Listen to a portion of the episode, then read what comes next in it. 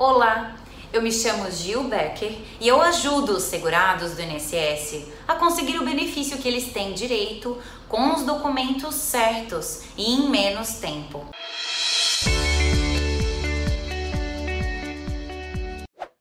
Hoje nós falaremos sobre o auxílio doença e aposentadoria por invalidez, sobre quem pode ser chamado pelo novo pente fino do INSS e o que fazer para não perder o benefício por incapacidade.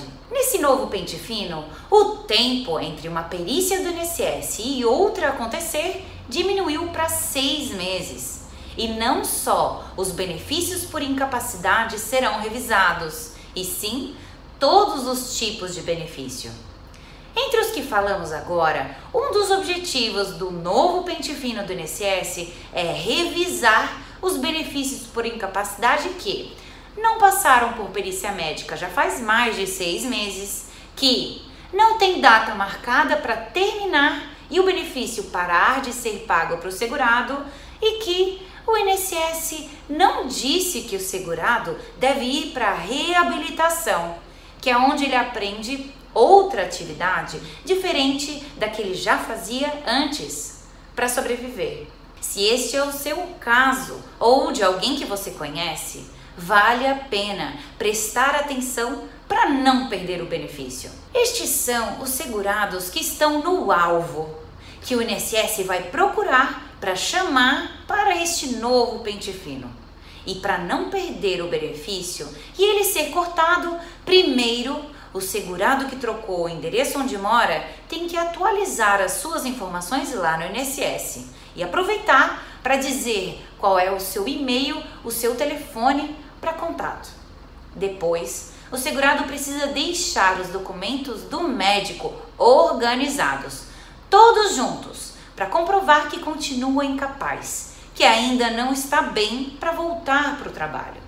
O segurado precisa ir mais uma vez no médico, ainda mais se fizer mais de seis meses que foi a última vez, e principalmente pedir um novo atestado, um laudo, um relatório do médico que falem que este segurado ainda está incapaz para o trabalho, mas com datas mais recentes. Isso tudo para provar para o perito do INSS que continua em tratamento, mas ainda não está melhor e precisa continuar afastado do trabalho, recebendo benefício. Se o segurado recebe auxílio doença ou aposentadoria por invalidez, ele precisa, de verdade fazer o tratamento direitinho. Ir lá no médico, pedir e trazer um documento novo que prove que ele continua incapaz para o trabalho. Sem tratamento e sem documentos mais novos, o INSS pode cortar o benefício. É melhor evitar. Por outro lado, os aposentados por invalidez que têm idade igual ou superior a 60 anos não podem ser chamados para uma nova perícia médica do INSS.